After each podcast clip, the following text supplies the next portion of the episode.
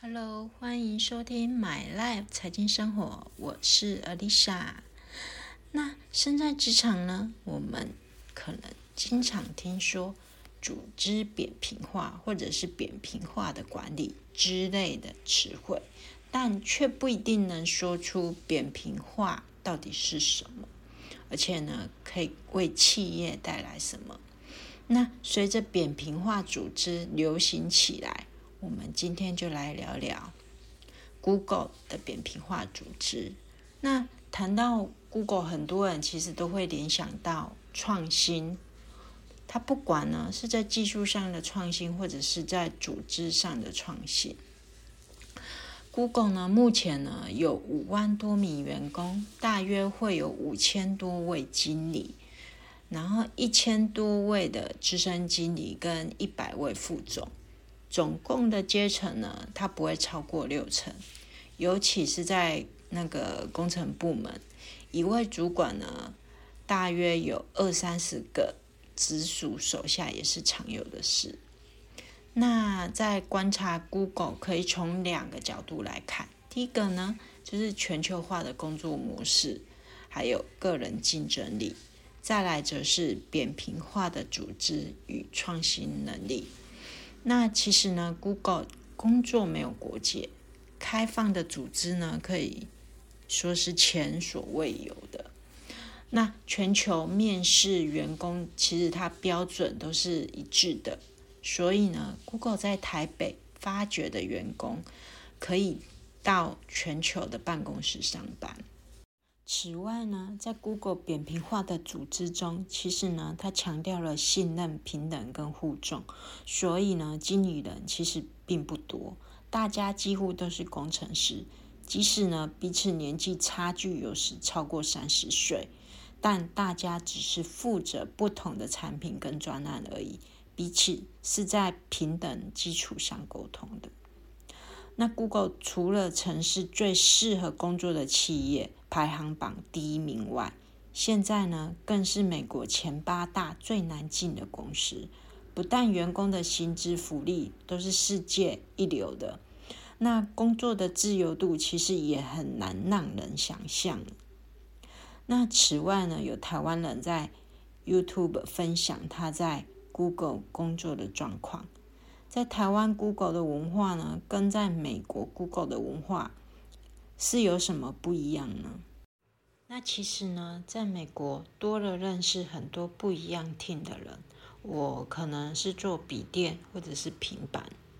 那也有可能遇到做那个 YouTuber 的人，也有可能做 Map 的人，但是呢，在总公司的生活会专注在自己的 team 比较多。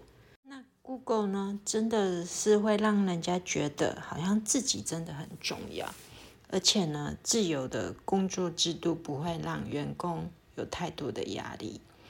有些人呢，可能就直接在家工作了。或者是在其他的 office 工作，那基本上呢，只要有网络，而且有电脑就可以了，而且也不会规定呢一天要多少个时间在工作，而且大部分的公司呢，其实都会有 KPI 的考核制度，但是呢，Google 是用 OKR，着重于目标跟那个关键成果。那强调团队的自主性，而且呢，一个季结束呢，就是自己要为自己打分数，而且呢，自己的同事跟主管都会为自己的工作评分。那主管呢，会根据这些数据来决定你的表现如何，而且都会给你反馈。那 Google 呢，是希望给员工一个环境，可以更多创新的机会。那 Google 呢，致力于扁平化的组织，而不是非生的结构。而且呢，大家可以提出不同的方法，在不同的方法底下呢，再去做一些实验来验证哪一个方法比较好。那其实不同于台湾常见的，都是高层直接下决策，但是呢，Google 可能都是由主管来做决定。我们。用什么样的方法？那主管通常都会是做决定大方向的。那实际怎么执行呢？都是以员工的企划来做发想。那对员工的自由度其实是很高的。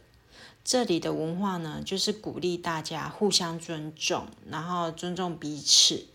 那 Google 呢，是一个非常从下往上的文化，而不是由上往下。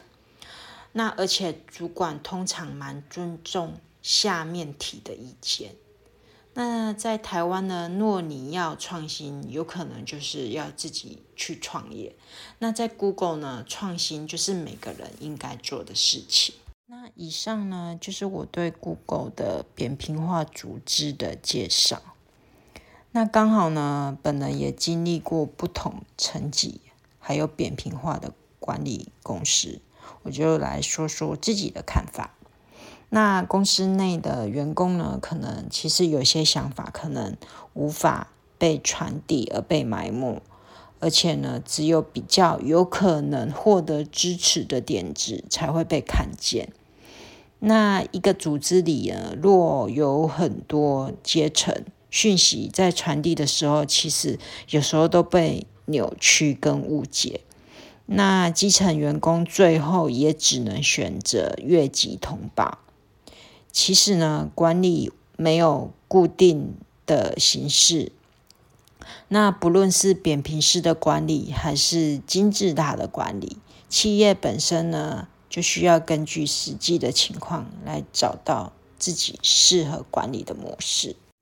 那以上呢的举例呢，希望大家对于企业扁平化的组织有更深入的了解。我是 Lisa，我们下次见。